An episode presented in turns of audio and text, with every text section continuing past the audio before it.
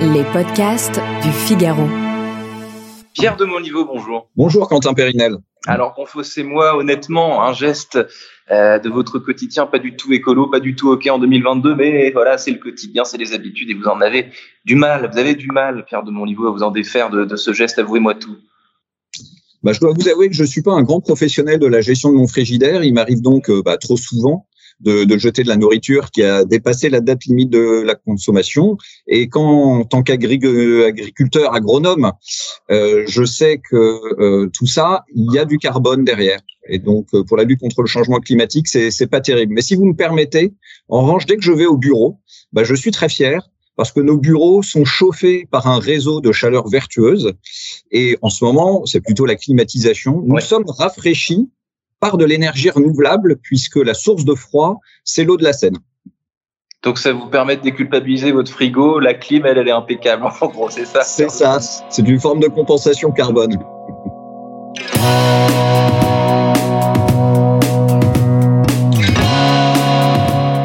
Bonjour à tous et bienvenue au Talk Dessineur du Figaro en visio avec aujourd'hui sur mon écran et sur le vôtre, j'espère, Pierre de euh, Monliveau, président de la FEDEN, la Fédération des services énergie et environnement depuis quelques mois. Seulement, c'est tout, c'est tout frais, hein, cette prise de poste. Avant, vous avez passé quelques années chez Dalkia, mais aussi dans différents cabinets ministériels. Pourquoi vous étiez l'homme de la situation, Pierre de Monliveau, pour, pour cette, pour ce nouveau job? Qu'est-ce qui, qu'est-ce qui, pourquoi, pourquoi vous? Ah, c'est une bonne question. Je pense que mon double parcours est en fait assez utile pour ce que j'ai à faire aujourd'hui. Parce que bon, le fil rouge, c'est que j'ai toujours voulu euh, travailler à la protection de l'environnement. J'ai commencé auprès des pouvoirs publics. J'étais plutôt dans le travailler à ce qu'il faut faire faire par les autres, donc à réfléchir sur les moyens et les incitations à faire bouger la, la société.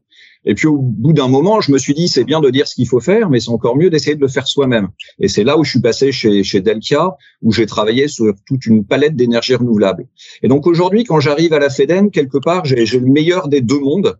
C'est-à-dire que je reprends une vision euh, globale, une vision vraiment de, de l'intérêt général et, et, collectif au service de la lutte contre le changement climatique, mais je le fais avec toujours ce regard des entreprises, donc en étant toujours ancré dans la réalité des faits la culture euh, des ministères du public et euh, l'expérience évidemment et celle du privé l'expérience aussi. Là on est dans un dans un rouage qui vous correspond bien en, en gros. C'est ça qui qui, qui qui qui vous rend euh, comblé j'imagine de ce, de cette mission. Bah oui c'est c'est vraiment très très motivant. Quand on constate sur le terrain tel ou tel frein au développement des économies d'énergie ou de la chaleur et du froid renouvelable quand on arrive à bien l'expliquer au pouvoir public et ensemble à lever ces freins et donc à permettre le changement de rythme qui est absolument euh, indispensable dans ces deux grands euh, piliers d'activité si on veut euh, bah, tenir les objectifs de lutte contre le, changement climatique et on pourra peut-être en reparler pas que aussi protéger le pouvoir d'achat des Français et euh, c'est malheureusement d'une immense actualité, retrouver notre souveraineté euh, énergétique. C'est ce que j'allais vous dire, évidemment, on va en reparler, Pierre de Monliveau, le contexte dans lequel vous avez été nommé, qu'évidemment vous ne pouviez pas euh, prévoir, de, de, de, enfin, d'une certaine manière avec autant d'exactitude. Le contexte politique et géopolitique, c'est très particulier, j'imagine, de prendre, une, de prendre son poste et d'arriver avec tous ces sujets d'actualité chaud bouillant. Alors effectivement, je, je, savais que le climat, on était en plein dedans et qu'on avait des rendez-vous extrêmement importants avec euh, une campagne présidentielle, la nomination d'un nouveau gouvernement, des élections législatives, donc des moments euh, structurants pour euh, expliquer les enjeux, faire passer nos, nos messages. Mais je dois dire que j'étais dans un calendrier après de retombées concrètes plus lointain, puisqu'il y a une grande loi climat qui sera votée en, en 2023. Évidemment, euh, la crise ukrainienne a absolument euh, fait exploser ce calendrier, accélère, euh, accélère tout. Et entre guillemets, tant mieux, sachons saisir cette opportunité pour aller bah, plus loin, plus vite, plus fort, avec des choses très concrètes à mettre en œuvre dès l'hiver prochain. Est-ce que vous, vous parce qu'en vous, en vous écoutant parler, euh, Pierre Donliveau, me vient une pensée, est-ce que vous compareriez, euh, tout le monde dit par exemple dans le monde du travail, la crise sanitaire a accéléré euh, le changement concernant les méthodes de travail, le travail hybride, le télétravail, etc. Est-ce que dans, dans un registre tout à fait autre, la crise ukrainienne et, et, et, la guerre a accéléré ce que vous venez de dire, c'est-à-dire d'une prise de conscience de, notre souveraineté en matière d'énergie, etc., etc. Est-ce que c'est des, des, choses finalement assez, assez, assez similaires? Enfin, la comparaison, vous l'avez bien compris, s'arrête là, mais est-ce, que est-ce que c'est la même accélération finalement? Alors, je comparerais plutôt, euh, plutôt ça au premier euh, choc pétrolier. C'est-à-dire qu'aujourd'hui, ce qu'on rencontre du fait de la guerre en, Ukraine, c'est euh, l'équivalent d'un choc du fossile. Avant même la guerre en Ukraine, les prix du gaz, de l'électricité, c'était déjà, c'était déjà envolé. Donc aujourd'hui, sur sur trois enjeux majeurs, la souveraineté, le pouvoir d'achat et le climat, bah clairement, il y a le il y a le feu au lac. Et donc,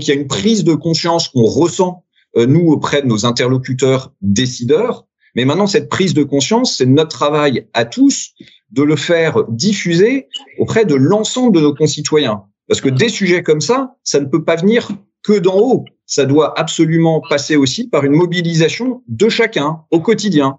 À quelle température vous chauffez votre euh, votre logement? Comment vous faites pour économiser de, de l'électricité? C'est la somme de ces deux démarches-là qui nous permettra d'être au rendez-vous. Vous nous parliez tout à l'heure de votre climatisation, euh, votre climatisation verte. Pierre de Monliveau, j'ai évidemment lu attentivement cette, cette interview dans la tribune où vous, où vous dites que si chacun baissait le chauffage de 2 degrés, eh, on pourrait économiser un tiers du, du, du gaz russe. Est-ce que c'est une formule choc? C'est une formule choc. Euh, est-ce que c'est aussi simple que, que ça, finalement? Ah, bien sûr que la mise en œuvre euh, n'est pas simple. Le calcul, le calcul, il, est très simple. Hein. On, prend la consommation de, gaz, on sait euh, par expérience euh, combien on économise à chaque fois qu'on baisse d'un degré.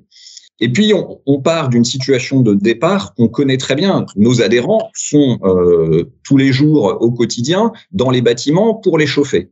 Et, et clairement aujourd'hui, quand on descend un peu en dessous de 21 degrés, bah, le téléphone chauffe les clients ne sont pas contents. Ils appellent en disant mais remontez-moi, remontez-moi le chauffage. Donc comment on fait pour revenir là-dessus?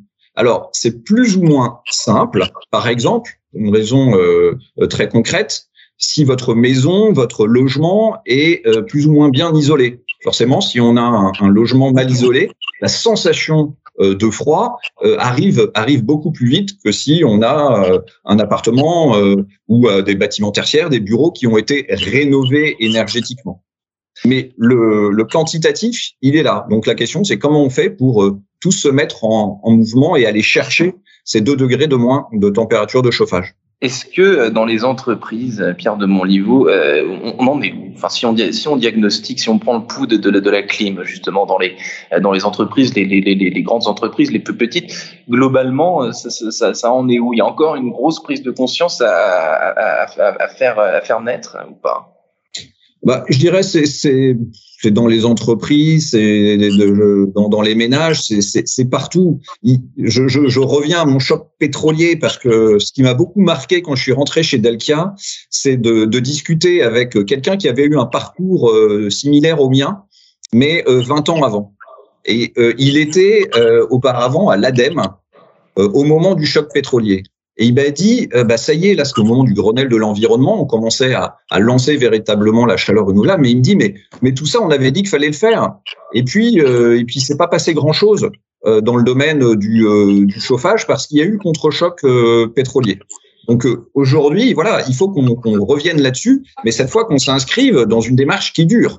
Hein, pas, faire ça le temps de, la guerre en Ukraine, dont, évidemment tout le monde espère qu'elle dure pas éternellement, mais il ne faut pas que le soufflet retombe après parce que la crise climatique, elle, c'est sûr, elle va pas s'arrêter.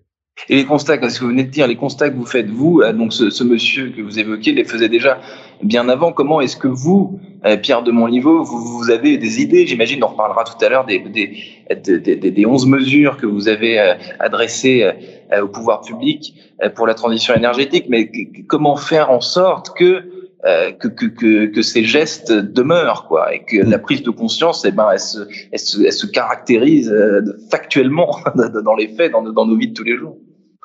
Bah, je, je, crois qu'il faut regarder ce qui a été euh, à peu près réussi, même si on est encore en chemin, dans des domaines comparables. Dans mon activité professionnelle précédente, je, je développais la valorisation des déchets, et notamment le tri.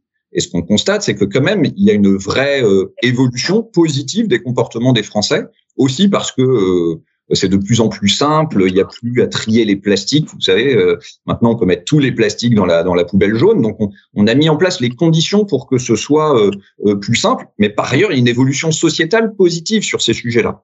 Donc par des campagnes de communication et par une, une simplification, une mise à disposition de l'information aussi, euh, auprès des auprès des usagers sur la, la température dans, dans leur bureau ou dans leur logement. Je suis persuadé qu'on peut y arriver. Mais évidemment, on parle de ce sujet qui parce qu'il nous touche euh, tous au quotidien, celui de la sobriété. Mais par ailleurs, il faut faire de l'efficacité énergétique. Et l'efficacité énergétique, c'est là engager des actions structurelles en intervenant à tout, sur tous les postes de consommation euh, d'un bâtiment pour là aller chercher des économies d'énergie en dur euh, auxquelles viendront se rajouter celles permises par le comportement des usagers. Hmm. Euh, il y a des tas de scénarios, vous savez, euh, prospectifs, assez catastrophistes, voire apocalyptiques. Qu'est-ce que vous pensez de, cela, vous les, les, futurologues en herbe qui, prédisent l'apocalypse et la, fin du monde, en fait, pour faire simple? Je vous sens plus optimiste. Je vous sens tout de même plus optimiste. Ah mais ça, euh, vous ne changerez pas. Vous ne changerez pas. Je constate effectivement. Euh, bon, moi je suis ingénieur agronome. Euh, la semaine dernière, il y a, il y a huit euh, jeunes agros qui m'ont dit à leur remise de diplôme qu'ils allaient bifurquer parce que voilà, grosso modo, c'était foutu et donc fallait mieux se, se mettre dans un coin et, et faire ce qu'on avait à faire dans son potager, mais surtout pas rentrer dans la société. C'est pas du tout ma vision personnelle du monde. Il faut tous travailler à à faire émerger des solutions. Alors le, défi, il est énorme. Donc moi, hmm. les scénarios apocalyptiques, je les invente pas. Je prends ceux du GIEC qui sont suffisamment euh, inquiétants.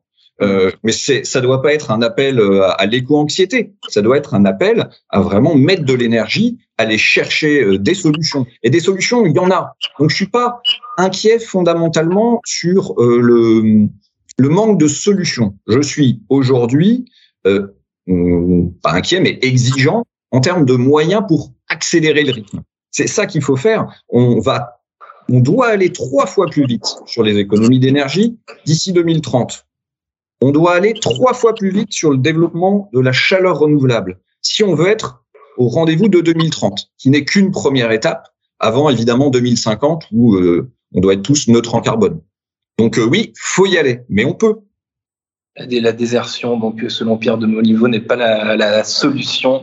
merci infiniment. Vous êtes président de la, de la FEDEN. Merci d'avoir répondu à mes questions euh, pour le talk décideur du Figaro. Je vous souhaite euh, une excellente journée et d'être évidemment plus attentif avec votre frigidaire. Merci infiniment. Merci beaucoup, Quentin Périnel.